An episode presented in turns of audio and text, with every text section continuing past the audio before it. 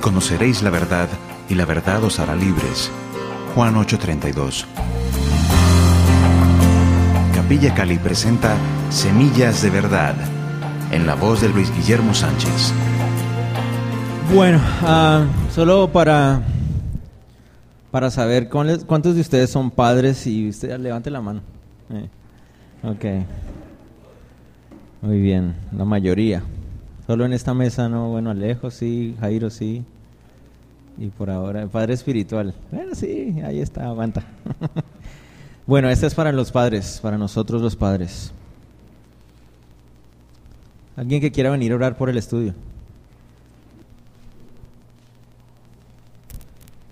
Señor Jesús, te oramos esta mañana y te damos gracias esta tarde, este, este día. Queremos poner todos nuestros sentidos, toda nuestra mente, todo nuestro ser en estas palabras. Te rogamos que las guardes en nuestro corazón. Gracias Señor por hablarnos, por nuestro pastor Luis Guillermo. Síguelo llenando con tu Espíritu Santo, así como a cada uno de nosotros. Gracias por este alimento físico y espiritual que viene ahora. En tu nombre Jesús, amén. Bueno, sigamos entonces. ¿Qué es ser padre? Dos puntos generales. Ser padre es ser responsable. ¿A qué me refiero con eso? A que mm, los padres tenemos que empezar a hacernos responsables de la crianza de nuestros hijos. Hemos crecido en una cultura donde se nos ha enseñado que son las mujeres las que tienen que encargarse de eso. Y la Biblia dice algo muy distinto. Efesios 6:4. Efesios 6:4 dice, "Y vosotros padres no provoquéis a ir a vuestros hijos, sino criadlos en disciplina y amonestación del Señor." Quiero que notemos varias cosas. Dice padres, vosotros padres, si está en plural, y es cierto que la palabra en griego se refiere a hombres y mujeres, papá y mamá. Pero creo que por los dos estudios anteriores que compartimos en la mañana, hemos dejado claro de que el hombre es el líder, la cabeza. Por lo tanto, no podemos abstraernos de esta responsabilidad. Cuando dice vosotros padres, está hablándole a padre y a madre, pero principalmente le está hablando al padre, porque él es la cabeza no dejemos esto de no provocar a ira a un lado y vayamos una coma más adelante y donde dice, si no criadlos en disciplina. Ustedes sigan conmigo. ¿Qué deben hacer los padres entonces? Criad a los hijos en disciplina y amonestación del Señor. No dice, y vosotros, iglesia, criad a los niños en disciplina y amonestación del Señor. Tampoco dice, y vosotros colegios, o vosotros jardines de niños, o vosotros líderes de jóvenes. No dice vosotros pastores, dice vosotros padres. Como decía en la mañana, hay algunos que se casan y deciden tener hijos, y tienen hijos es para apenas nacen entregárselos a alguien más. Llámese la niñera, llámese la, tía, la mamá, la suegra, la abuelita, jardín, guardería, como quiera llamarse. No estoy con esto menospreciando la gran ayuda y la gran bendición que es tener a una mamá cerca cuando uno tiene hijos. La gran ayuda que puede ser una tía para cuidar a los niños. Esas son unas bendiciones. Pero ¿a qué me refiero? Me refiero a que hemos llegado a, una, a un momento en nuestra sociedad donde las, las personas tienen hijos para entregárselos a otros para que otros los críen. Y eso no es lo que dice la Biblia. La Biblia dice que la responsabilidad de criar a nuestros hijos es de los padres, papá y mamá, pero principalmente, como hemos dejado claro, de nosotros los padres. Nosotros somos los primeros responsables de cómo están siendo criados nuestros hijos. Proverbios 1.8 dice, Oye, hijo mío, la instrucción de tu padre y no desprecies la dirección de tu madre. El texto está dirigido a un, hijo, ¿no? dice, oye, hijo mío. Pero miren que si él está diciendo al hijo que debe escuchar la instrucción de su padre, es porque por lógica se espera que el padre esté dando alguna clase de instrucción, ¿cierto? Entonces el hijo tiene que escuchar la instrucción que se espera el padre está dando. El problema ahora es que no le podemos decir a nuestros hijos hoy tristemente, oyen muchachos las instrucciones de sus padres porque los padres ya no están instruyendo a nadie. Ahora los que están instruyendo son los, los colegios, los jardines. Y déjenme decirle una cosa muchachos, el sistema educativo moderno es un fracaso absoluto. Cada vez peor. Los países, supuestamente el país más moderno que son los Estados Unidos, entre comillas digo, tiene, uno diría, no, pues son los que están más avanzados, ¿cierto? Pero uno va a ver, por ejemplo, cómo en el sistema educativo, ahora en Estados Unidos ya los libros de texto, perdón, ya no traen las palabras papá y mamá, sino solo papá, solo padres. ¿Cierto? Porque hay que darle libertad a los hijos que tienen dos padres o dos madres. ¿Cierto? O eh, ya en las figuritas de los cuadernos y de los libros de texto en los colegios de Estados Unidos, los públicos por lo menos, traen imágenes dentro donde hay dos mamás y dos papás en las figuritas y todo eso. Eso es lo que está pasando allá. Y eso no demora de pasar, en pasar acá, ¿no? O sea, es, es, cuestión de, tiempo, ¿no? Eh, Nueva York creo que este próximo sábado van a celebrar su primera su primer fin de semana de bodas gays en Nueva York este fin de semana y eso ya ahora ya está pasando en Argentina y en el DF en México pasa lo mismo y todo eso va a empezar a regarse, ¿no? Por nuestros países y todo eso. Y todo eso está metiéndose en el sistema educativo. La educación de, nuestros, de nuestro mundo es una educación mundana, es una educación que está lejos de Dios, una educación que no le da ah, lugar y cabida al Señor. Aquellos de ustedes, si hay alguno de ustedes que tienen la oportunidad de trabajar en, en el sistema educativo, llámese colegio, público, privado, lo que sea, saben lo que es eso, ¿no? Saben lo que es querer hablar de Dios en medio del colegio y ver cómo se le cierran las puertas y no, no, usted no puede hablar de eso acá. O, hable pero por los laditos, no le meta tanto las cosas. Todo lo que tiene que ver con el gobierno, con cosas así, cada vez se cierran más las puertas para hablar de Dios abiertamente porque, porque no, ya no se quiere hablar de Dios. Entonces, imagínense, estamos viviendo en un mundo donde nosotros estamos teniendo hijos y se los estamos entregando a la boca del lobo prácticamente. ¿Cierto? Los cogemos y se los entregamos al mundo y no asumimos la responsabilidad que es de nosotros. Si alguien entiende esa responsabilidad son los islámicos. Los islámicos, los musulmanes, eso tienen bastantes hijos y a eso sí los entrenan desde chiquitos.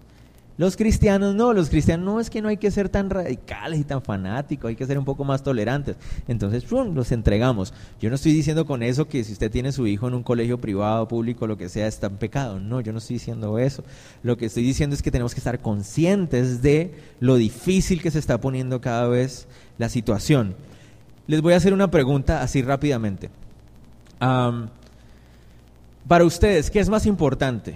¿La educación espiritual de sus hijos o la educación académica mundana de sus hijos? ¿Qué es más importante para ustedes? La espiritual. Yo creo que hacemos rápidamente un sondeo y diríamos que el 90% o 95% de los que estamos aquí vamos a decir, no, la espiritual más importante. Ok, listo, ustedes son los padres de esos hijos y ustedes creen, y yo creo, que es más importante la educación espiritual de mi hijo porque estoy formando su carácter ¿cierto? Que no estoy menospreciando la parte académica, no, pero es más importante la parte de su carácter como hombre, ¿no? O como mujer. Bueno, ahora hagamos un ejercicio.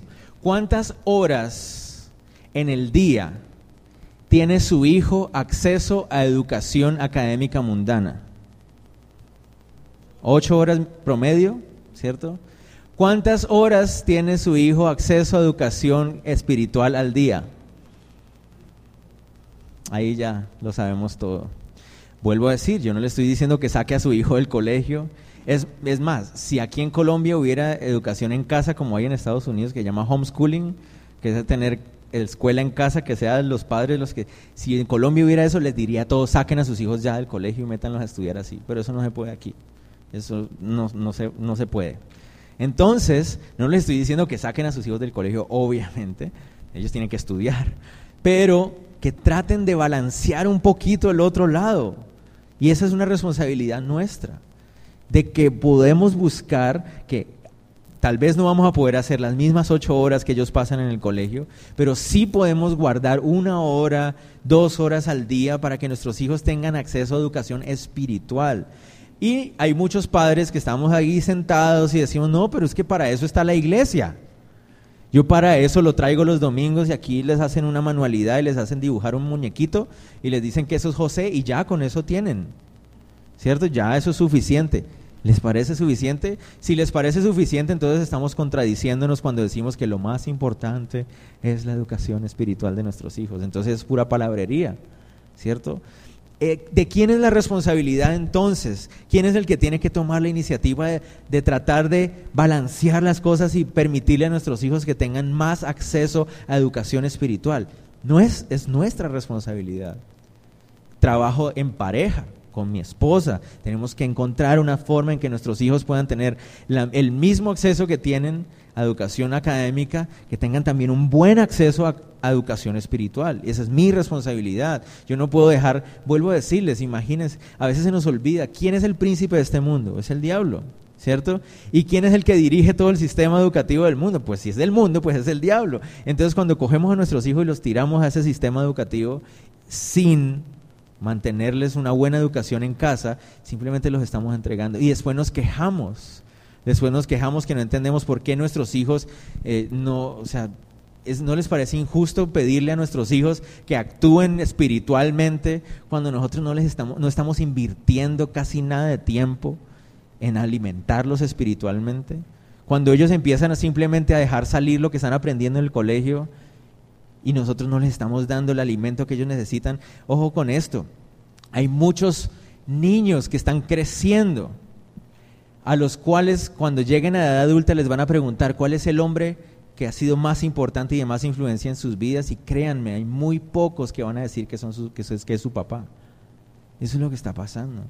Y es más, les puedo hacer la pregunta a ustedes, ¿cuál es el hombre más que más ha influenciado en su vida? Y tristemente la verdad es que muy pocos van a decir mi papá, ¿cierto? ¿No es la verdad? La mayoría vamos a decir, no, pues un amigo, mi abuelo, un pastor. Eh, no sé, vamos a decir otra gran cantidad de personas, pero muy pocos pueden decir, no, un hombre de gran influencia en mi vida es mi padre. Es nuestra tarea convertirnos en los hombres de mayor influencia para nuestros hijos, esa es nuestra tarea. No podemos dejarle eso ni a los abuelos, ni a los tíos, ni a los amigos de la iglesia, ni a los líderes de la iglesia. Esa es la tarea de nosotros como padres. El texto dice que los padres no debemos provocar a ira a nuestros hijos. La frase provocarlos a ira significa llevarlos a los extremos, llevarlos a los extremos. Los padres no debemos llevar a los hijos a los extremos. Cuando Pablo está escribiendo esto, teníamos que tener en cuenta dos cosas. Los romanos tenían como dentro de sus convicciones y creencias, perdón, bien dañadas que tenían, creían que los hijos eran simplemente un bien material de los padres, es decir, el padre podía hacer lo que quisiera con sus hijos, venderlo, matar lo que quisiera y no había ningún problema. Según la ley romana, uno tenía un hijo y uno con ese hijo podía hacer lo que quisiera, venderlo como esclavo, ponerlo a trabajar, lo que uno quisiera. Entonces, por eso es que Pablo está diciéndole eso a los efesios. Oigan, no provoquen a ir a sus hijos, no abusen de ellos, no sean crueles con ellos. Los judíos, por su parte, eran una cultura muy patriarcal. Ustedes saben, ¿cierto? Abraham, Moisés, los hombres patriarcales. Pero, ¿qué pasaba? Solo era instrucción y a los hijos a los 13 años ya era hora para ir a la sinagoga y entonces era instrucción, instrucción, instrucción. Pero los padres judíos no eran muy dados a expresión física de amor. ¿Correcto? Eso es lo que Pablo tiene en mente cuando está hablándoles a los, a los padres. Hay padres, hay que educar a nuestros hijos en disciplina y amonestación del Señor sin llevarlos a los extremos. ¿Qué está pasando en nuestro mundo hoy? ¿Qué es lo que vemos, una, lo que vemos hoy en nuestro mundo? Los niños están creciendo en medio de un ambiente donde se nos engañó y se nos mintió y nos han dicho que al niño no hay que decirle no, que al niño no hay que castigarlo, que al niño hay que dejarlo que tenga un libre desarrollo de su personalidad. Y aunque estoy de acuerdo con esa frase, está muy mal entendido en el mundo. Y entonces, ¿qué pasa? Lo que tenemos un montón de niños que están creciendo con una rebeldía sin concepto de autoridad. La autoridad no existe hoy. Yo creo que las personas que tienen más edad que yo ven más claro el contraste de lo que era antes y es lo que es hoy. Los muchachos hoy no, no les importa la autoridad, no, no, les, no, les, o sea, no les interesa en lo más mínimo respetar a una, una imagen de autoridad.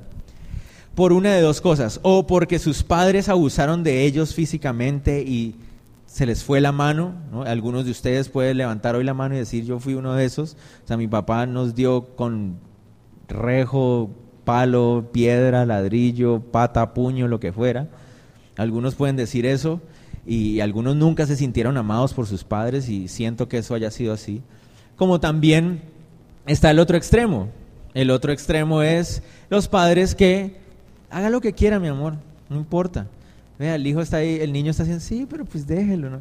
Y entonces los dos extremos hacen que los niños y los, los hombres no amen y, aprueben la autoridad. Unos por resentimiento, otros porque nunca conocieron el término, el concepto de la autoridad, nunca lo vieron. Entonces cuando lo ven, ¿esto qué es? No? Quita de aquí. Y eso es lo que está pasando en nuestro mundo hoy. Provocar a ira entonces es llevar a los extremos y ya sea que yo sea muy rígido, muy fuerte y cruel con mi hijo, o ya sea que yo sea laxo, relajado y sin interés por mi hijo, cualquiera de las dos cosas va a llevar a mi hijo a los extremos. ¿Cierto o no? Creo que cuando uno ve a un hijo que está bien criado, ¿cierto? No que sus padres no cometan errores, los cometen, pero cuando uno ve a un hijo que está bien criado, es un hijo que está balanceado, ¿cierto? Está por la mitad, balanceadito. Pero cuando ve a uno un hijo que lo menosprecian, le pegan, abusan de él, le hacen y lo otro, uno ve que se tira al extremo de baja autoestima, ¿cierto? Depresión y tal, un extremo. Y el otro está en el otro extremo, nadie lo castiga, lo dejan hacer todo, ta, ta, ta, está en el otro extremo, rebelde y hace lo que quiere, orgulloso, prepotente. Y entonces, ¿de quién es la responsabilidad de educar a los hijos en la mitad en el balance? Es nuestra. Mucha gente dice, no, es que a los muchachos hay que dejarlos que ellos vayan creciendo, ellos van aprendiendo solitos, como si fueran animalitos, ¿cierto? Hay que dejarlos ahí, que ellos crezcan, ellos van a ir aprendiendo. No, ellos no van a ir aprendiendo. Lo he hecho otra vez, otras veces y ustedes saben. ¿Qué hay que enseñarle al hijo? Que preste sus juguetes o que no los preste. Que los preste. Ay, mi amor, préstale el juguete a fulanito. ¿Cierto? Hay que estar todo. Mi amor, préstele el juguete. ¿Cuándo han conocido ustedes a un niño que nunca haya que decirle eso? No, a todos los niños en algún momento de su vida le hay que decirle, préstele el juguete a su tano, préstele el juguete. Porque nosotros por naturaleza somos egoístas. ¿sí? O a decir mentiras y decir verdad. A los niños hay que enseñarles a decir la verdad. Porque los niños dicen la mentira de manera natural. Eso nos viene ahí en el cassette. Decir mentiras se nos hace fácil, engañar se nos hace fácil, ser egoístas es fácil para los niños, porque esa es parte de su naturaleza de pecado con la que todos nacemos. Entonces hay que enseñarles. Entonces, ¿cuál es la pretensión de los de la, de la sociedad hoy de decirle, no, déjenlos que ellos van a aprender solitos? Mire, el, el resultado lo estamos viendo hoy, hoy. Nosotros tenemos que aprender a no provocar a ira a nuestros hijos, sino que criarlos en la disciplina del Señor. La palabra criar significa alimentar. Nosotros tenemos que aprender a alimentar a nuestros hijos. Y uno dice, ¿con cómo alimentar a los hijos? No, yo tengo una nutrición balanceada para mi hijo, yo lo alimento bien. No, hay que alimentarlo no solamente con nutrición física alimenticia, sino que también hay que alimentarlos con disciplina y amonestación. ¿Qué significa disciplina? La palabra disciplina significa corregir. Significa que si algo va torcido, yo lo enderezco. Y los niños siempre por naturaleza, no es porque ellos quieren hacerlo, sino por naturaleza van a tratar de... y, uno tiene que estar otra vez, tiene que estar uno pendiente. Como padre, uno tiene que estar pendiente. El niño empieza así y, y uno tiene que volverlo a correr. Y eso se llama dar disciplina. Y la Biblia dice que la disciplina también debe ser expresada físicamente. La Biblia habla de la vara de la corrección. Y ojo, para muchos aquí van, ¡Ah! no, yo sería incapaz de tocar a mi hijo. Pero la Biblia dice que un padre que disciplina a su hijo es un padre que ama a su hijo. Uno, ¿por qué disciplina? Porque quiere corregir lo que está mal. Uno no, porque como nos enseñaron y nos dijeron desde hace muchos años atrás de que si yo llego a castigar físicamente a mi hijo estoy abusando de él y lo voy a dejar marcado para siempre. ¿Cierto? Ese es, no, es que si usted llega a castigarlo físicamente, usted lo va a marcar para siempre. El muchacho va a quedar traumatizado el resto de su vida. Y no, a mí me dieron bastante, no estoy traumatizado y creo que funcionó. Hasta cierto grado funcionó mucho en mi vida el castigo físico. Algunos de ustedes incluso recibieron castigo de sus padres sin ser sus, padres cristianos. ¿Y les sirvió o no? les sirve. Entonces, ojo con eso, hay que hacer una gran diferenciación entre qué es abuso físico qué es maltrato físico y qué es disciplina del Señor. Son dos cosas totalmente distintas y nosotros tenemos que aprender qué es. El hijo tiene que aprender a tener temor de sus padres, a tener respeto por sus padres. Temor no me refiero a miedo, me refiero a temor. Y aquí está la diferencia entre miedo y temor. Miren esta diferencia, me encantó cuando lo escuché. La diferencia entre miedo y temor es este. Miedo es cuando yo veo que alguien es más grande que yo y salgo corriendo. Me da miedo. Temor es cuando yo veo que alguien es más grande que yo y yo lo abrazo para que Él me proteja. Ese es temor. Y eso es lo que debe haber entre un padre y un hijo. No miedo. No de que llegó mi papá, escóndanse. Llegó, llegó mi papá. Porque pasa, ¿no? Llegó mi papá, llegó mi papá, nos van a... Miedo, a esconderse, pavor. Se, se orinan del susto porque llegó el papá y les va a dar durísimo o a veces la mamá también, llegó mi mamá y la mamá a veces también puede castigar muy duro, ¿cierto? Sino temor. Papi, uno se acerca al embarreo, pero se acerca al Padre. Y un, un pastor que estaba escuchando decía, cuando yo disciplino físicamente a mis hijos, yo les he enseñado desde chiquitos que ellos me tienen que, tienen que bajarse los, los pantalones para que les dé vara, pero abrazándome.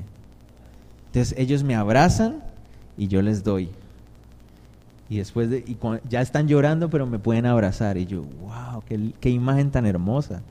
Porque ustedes saben que para uno como padre no es nada fácil hacer eso. Es difícil tener que disciplinar a nuestros hijos, es complejo, duele y... Ah, pero qué hermosa imagen de un hijo que abraza a su papá y sé que tengo que merezco el castigo, merezco la disciplina, pero abrazo a mi papá y el papá da y no, no solamente le da, sino que de una vez lo abraza. Le dice, mi amor, te amo, o sea, te disciplino porque te amo. Te disciplino porque quiero que entiendas que hay consecuencias de tus malas decisiones. Porque cuando tú eres desobediente, hay consecuencias. Tienes que entender eso.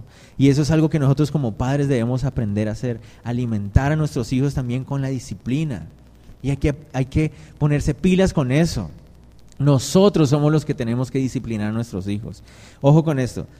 No caigamos en la trampa de la mamá está sola con los hijos en la casa y se portan mal, espere a que llegue su papá, espere y verá. No. Su esposa tiene la misma autoridad suya para darles en la misma cola también a los niños. Es la misma autoridad. Pero ojo, si usted ya llegó a casa y algo sucede, usted es el que tiene que hacerlo usted es el que tiene que hacerlo, no. Mi amor, vaya, péguele al niño. No, no, no. Usted está en la casa, usted es la cabeza, usted es el líder. Ahora usted le toca. Ah, pero es que es tan incómodo. Sí, es muy incómodo. Ese creo que ese es el punto de toda esta conferencia, ¿no?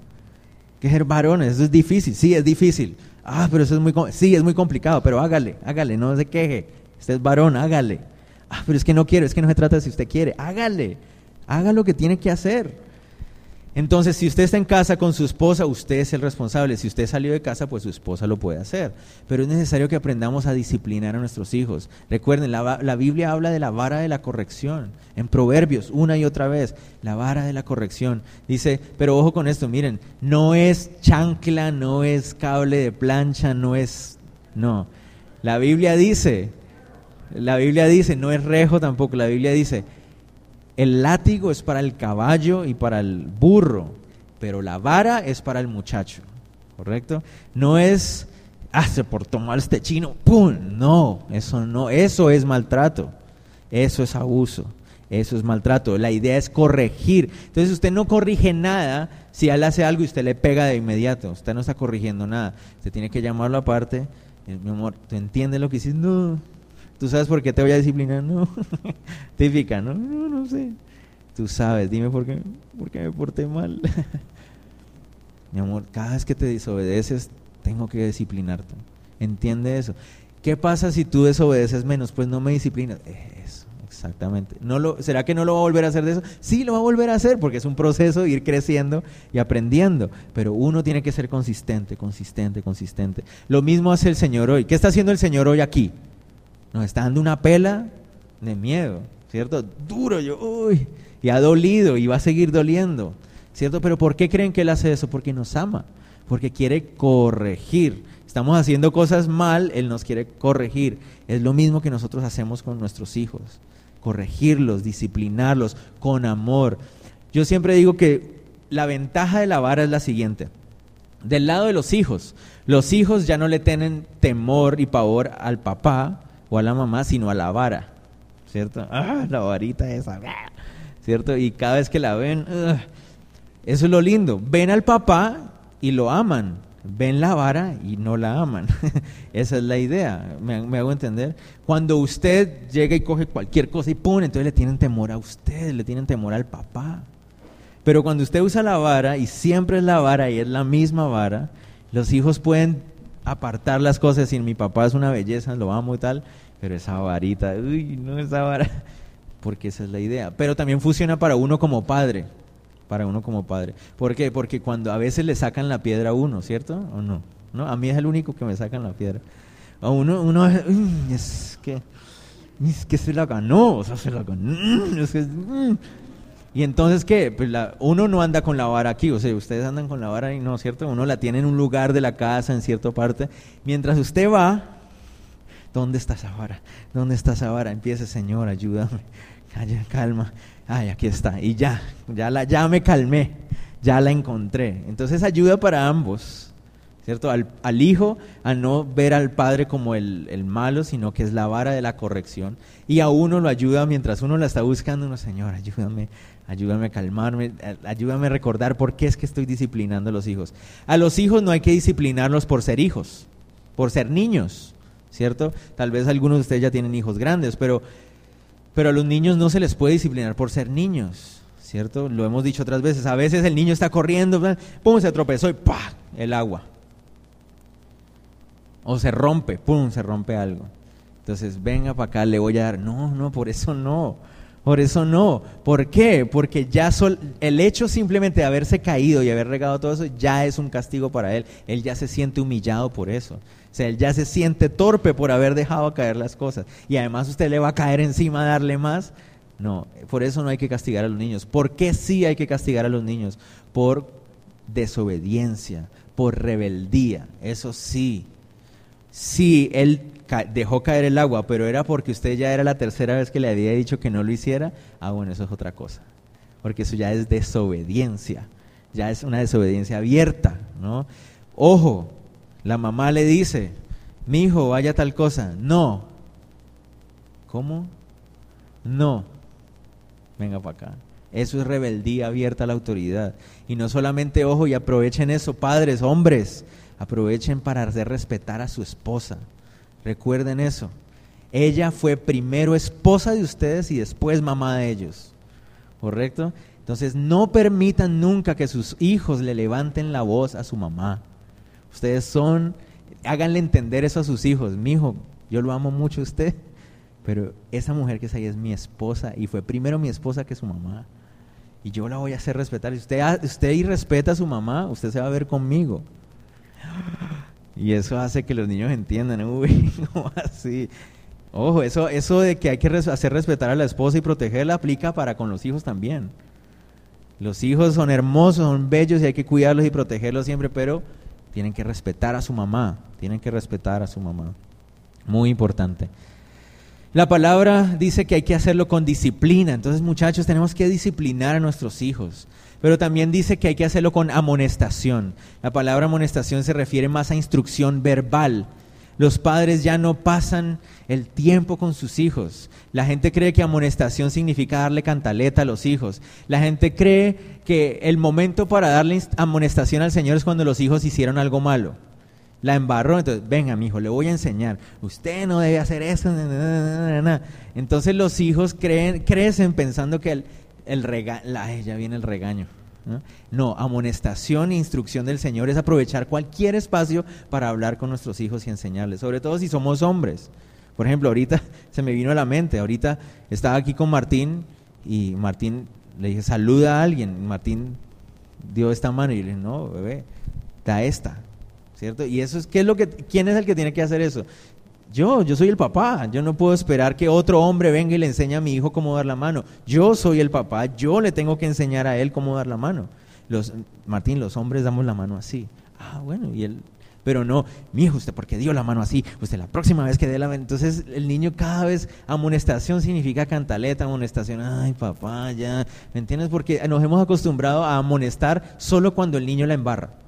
Y entonces, para los muchachos eso queda grabado aquí en la amonestación, es cantaleta.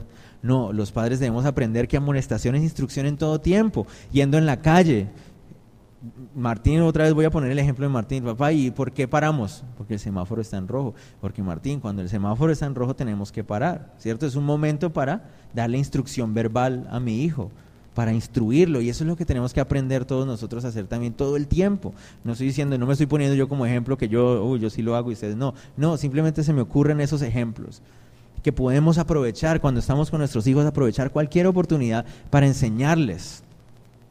Eso está mal, eso está bien, tal, ¿cierto? Hay muchos momentos para poder amonestar a nuestros hijos, instruir a nuestros hijos. Esa es la forma en que tenemos que alimentarlos. ¿Cómo más podemos alimentar a nuestros hijos con tiempo?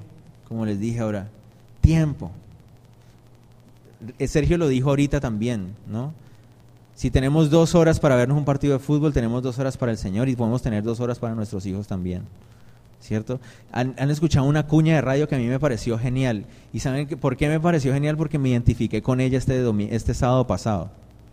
Hay una cuña que, de radio que salió para el Día del Padre, que decía, mientras Maradona estaba metiendo el mejor gol de la historia, tu papá estaba contigo en el parque, ese es un buen padre, ¿cierto? Se estaba perdiendo el partido de fútbol y yo me sentí así el sábado, porque el sábado mi hijo estaba cumpliendo, estaba su fiesta de cumpleaños y escuchaba por allá la gente, y yo ahí, el partido de la selección.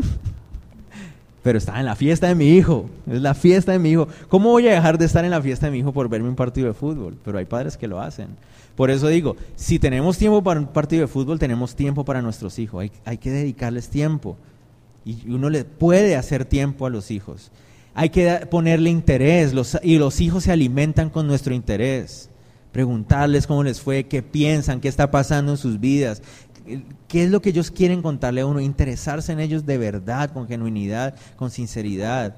Hay que alimentarlos con paciencia. Los hijos son niños y están aprendiendo y se van a equivocar y a veces, eh, pero usted por qué nada que le hace. Ya le expliqué tres veces y nada. Hay que tener paciencia con los hijos, hay que tener paciencia que están aprendiendo, disciplina con alimentos. Ojo, hay que alimentar bien a nuestros hijos también, eso creo que sobra, pero, o bueno, tal vez no sobra. Educación, hay que darles una buena educación, pero sobre todo una educación espiritual más que la académica. Obviamente la académica es importante, tienen que estudiar y graduarse y todo, pero alimentación espiritual, amor físico. Yo creo que es, en eso sí se ha avanzado, digamos, entre comillas, en la sociedad. Los padres de hoy son padres más abiertos a expresar físicamente su amor, gracias a Dios, pero a veces se han quedado solo en eso. Pero hay muchos de nosotros que no que no nos gusta abrazar a nuestros hijos, que no nos gusta darles un beso y decirle te amo, hijo. Hay muchos que no lo hacen. a mí me encanta ver a hijos de 20, 30 años que llegan a donde su papá y los saludan de beso. Papá, lo amo mucho. Yo también lo amo, mi hijo. Eso es una bendición y eso es algo que enriquece, eso es algo que al, al, hijo le da fortaleza, le da solidez y tiene que nacer de nosotros, de nosotros. Respeto, misericordia, ánimo, hay muchos que dicen, no, pero yo no desanimo a mi hijo. Pero la pregunta es, ¿pero lo anima? Una cosa es no desanimarlo, otra cosa es animarlo. ¿Cierto? Eh, el niño pintó su primer círculo. ¿cierto? Ah, sí, mi hijo, gracias. Yo no lo desanimé, pero tampoco lo animó. Hay que que viene, amor, te quedó lindo. Escuchaba de, de, Paul Washer, dice que la esposa le llama el superlativo Washer, le dice así. Porque para Paul Washer todo lo que sus, sus hijos hacen es, mi amor, eso es lo más espectacular del mundo. Eso es lo más hermoso. Es, nadie ha hecho algo como eso. Siempre los está exaltando y diciendo, obviamente tampoco alimentarles mucho el ego y el orgullo, pero sí animarlos. Sigue, o sea, qué lindo tu círculo, haz otro, enséñame más. Y eso es muy importante para los niños también. No solamente somos padres al ser responsables, sino también somos padres al ser modelos a seguir. La Biblia en 1 Corintios 11.1 dice, Pablo le dice a los corintios, sed imitadores de mí así como yo soy de Cristo. Filipenses 3:17 dice, hermanos, sed imitadores de mí y mirad a los que así se conducen según el ejemplo que tenéis en nosotros. ¿Sabían ustedes que ustedes como padres son ejemplo para sus hijos? Ustedes no lo pidieron, ustedes no lo están conscientes de eso, pero sus hijos tienen sus ojos puestos en ustedes. Y eso no importa la edad. No importa la edad, sus hijos tienen sus ojos puestos en ustedes. Y yo creo que los que son padres de niños aquí, hombres, saben lo tenaz que es mi... Yo le, ya mi esposa le pregunta a Martín, ¿tú qué quieres ser cuando grande? Pues yo quiero ser como mi papá. Y yo, uff, es tenaz, es tenaz. Uy, Dios mío, ¿qué es lo que él estará viendo en mí que quiere ser como yo? O sea, es un reto muy tremendo, ser ejemplo, ser un modelo de ellos. ¿Cómo va a aprender mi hijo a, ser, a saber que es un hijo de Dios? No. Yo soy el hijo de Dios que él más cercano tiene. Y si él quiere saber qué es ser un hijo de Dios, pues va a verme a mí. Y por eso es que hay muchos hijos que crecen en la iglesia, llega la adolescencia y ¡pum! se van. ¿Por qué? Porque vieron que sus padres son unos falsos, hipócritas, religiosos, que dicen cosas en la iglesia y en la casa no son. Dicen algo en la iglesia, llegan a la casa y lo niegan con sus actos. Entonces esos muchachos crecen y dicen, esto es una farsa. ¿Yo para qué voy a seguir siendo cristiano? ¿Y cristiano como mi papá? No. Somos ejemplos para ellos querramos o no querramos, somos sus ejemplos. Nosotros tenemos que ser el primer ejemplo de hijo de Dios para nuestros hijos. Si mi hijo tiene que saber qué es ser cristiano, tiene que aprenderlo de mí. Yo soy el que tiene que enseñarlo. ¿Qué es un cristiano? Un cristiano que ora. ¿Cómo, va, cómo podemos ir a decirle, a mi hijo, es que usted tiene que hacer su devocional si nunca me han visto a mí hacer un devocional? Mi hijo, es que usted tiene que aprender a orar si nunca ven a su papá orar. No, podemos desenseñarles si nosotros no somos lo que tenemos que ser. Tenemos que ser modelos de hombre, no solamente de cristianos e hijos de Dios, sino también de hombres. ¿Cómo va a aprender ese hijo a abrirle la puerta a las mujeres si, si no ve que su papá lo hace? Él tiene que aprender cómo es un hombre que toma decisiones, cómo es un hombre que protege a su mamá, cómo es un hombre que los cuida, cómo es un hombre que provee. Él aprende de esos, de esos ejemplos. Pónganle cuidado a esto. La televisión del día de hoy, el cine, ayúdenme ustedes. ¿Cuál es la imagen que se da en el cine y en la televisión de qué es un hombre? Díganme cómo pintan las telenovelas y las televisiones y las películas a los hombres. ¿Los hombres son qué? Borrachos, machistas, débiles, mujeriegos, infieles, fuman, ¿cómo? Ahora aparecen un montón de locas en televisión, ¿qué más? Esos son los ejemplos de hombre que hay hoy. ¿Cuáles son los ejemplos de mujer que hay en la televisión hoy? Si ustedes se dan cuenta, en todas las novelas aparece un hombre sinvergüenza, infiel, borracho, mujeriego y una mujer echada para adelante una mujer que sacó sus hijos adelante, una mujer que no se le arruga nada. Esos son los roles que estamos viendo hoy, ¿o no? ¿Cierto? Al hombre cada vez más lo pintan como un sinvergüenza, infiel, bueno para nada, débil. Y a la mujer cada vez más la pintan como una mujer que no necesita a los hombres, que puede salir la reina del sur, ¿cierto? Y ella no se le arruga a nadie y hay que matar a alguien, lo mata. Y entonces ¿Ven cómo están trastocando todas las cosas? Entonces nuestros hijos están creciendo viendo televisión y los roles de hombre que están viendo en la televisión son una partida sin vergüenzas, Y el rol que están viendo de mujer es de una mujer echada para adelante, ¿cierto? Y no lo hemos ganado porque los hombres hemos sido unos sinvergüenzas, la verdad. Pero eso es lo que en la televisión le están mostrando el modelo. ¿A quién tienen que ver para ver un verdadero modelo de hombre? Aquí está. De mí. Pero recuerden, 1 Corintios 11.1, sed imitadores de mí como yo soy de Cristo. Si ustedes son como Cristo y sus hijos quieren ser como ustedes, pues entonces vamos por buen camino. ¿Cierto? Ese es el reto de los hombres, enseñarle a nuestros hijos a ser hombres. Miren, sus hijas van a crecer y van a querer casarse. Y si usted ha sido un buen padre, un buen hombre, ellas van a decirle a ese, como dijo Paul Washer en ese video, van a decirle a su, al, va a llegar un muchacho y, ah, yo quiero casarte contigo, contigo. Ah, sí. pues le toca aprender mucho a mi papá, porque usted no le llega a los tobillos a mi papá. Y eso es lo que ustedes como padres de hijas tienen que hacer, que esas hijas crezcan con un modelo de hombres. Yo no me voy a casar con alguien peor que mi papá, tiene que ser como él o mejor. Ese es el estándar. No me voy a rebajar por menos. Eso es lo que uno tiene que hacer con los niños. Y los niños van a aprender a amar y a cuidar y a proteger a una esposa porque vieron a su, a su papá hacerlo. Como esposo, como les decían, como les decía ahorita, una de las formas más firmes y sólidas que un hombre puede darle como ejemplo a sus hijos es amando a su esposa. Cuando un hijo ve que su, su papá ama a su esposa, la abraza, le dice que la ama, la cuida, la protege, entonces un hijo está tranquilo. Uno puede ver esos pobres muchachos. Es triste. Yo, Fabián puede dar fe de eso y los que trabajan en el Ministerio de Niños. Uno ve tantos niños tan hermosos, con esos corazones tan lindos que vienen a la iglesia, pero que sus familias están desintegradas, unos papás que no, los, no, no se interesan por ellos, mamás que las han dejado solos, cosas así. Y uno puede ver la diferencia, ¿cierto? De la necesidad de amor que esos niños tienen. Los niños que vienen de un hogar firme y todo eso son más tranquilos, más seguros, más confiados de que están bien, pero los niños que vienen de hogares destruidos tienen un poco más de inseguridades y porque una de las formas más lindas que uno puede expresarle amor a sus hijos es amar a su esposa, mostrarle todo el amor a su esposa. Eso le va a dar seguridad y solidez al corazón del niño.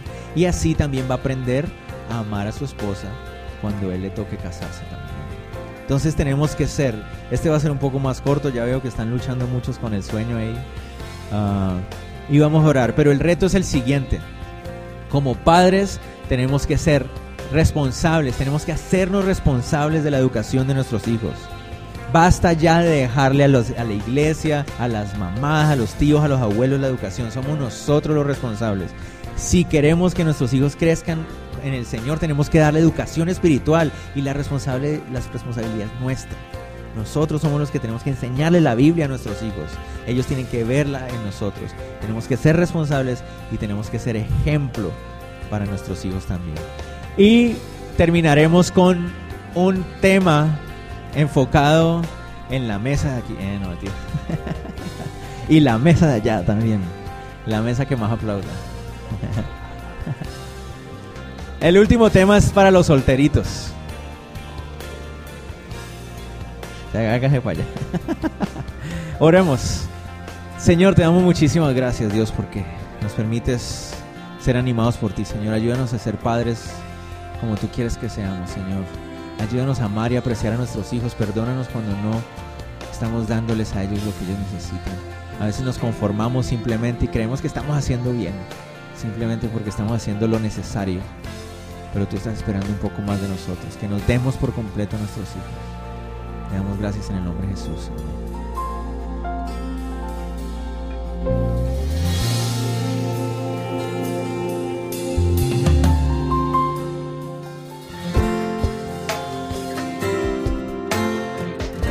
Si anhelas la presencia de Dios en tu vida, su perdón, su paz, si anhelas recibir esa vida nueva que Él te ofrece, Tan solo tienes que levantar tu voz en una oración. Repite conmigo. Señor Jesús, reconozco que te necesito. Sin ti estoy perdido.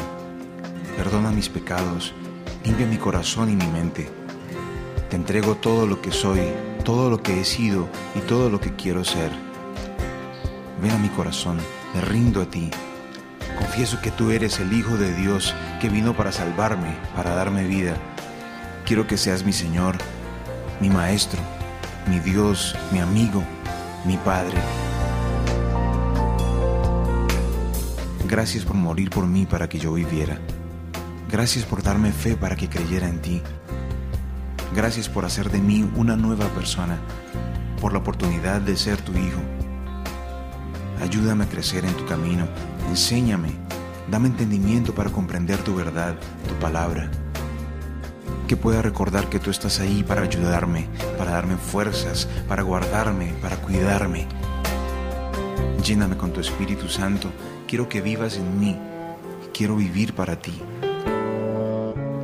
Gracias por escucharme, por darme tu paz, por amarme, por perdonarme. En el nombre de Jesús. Amén.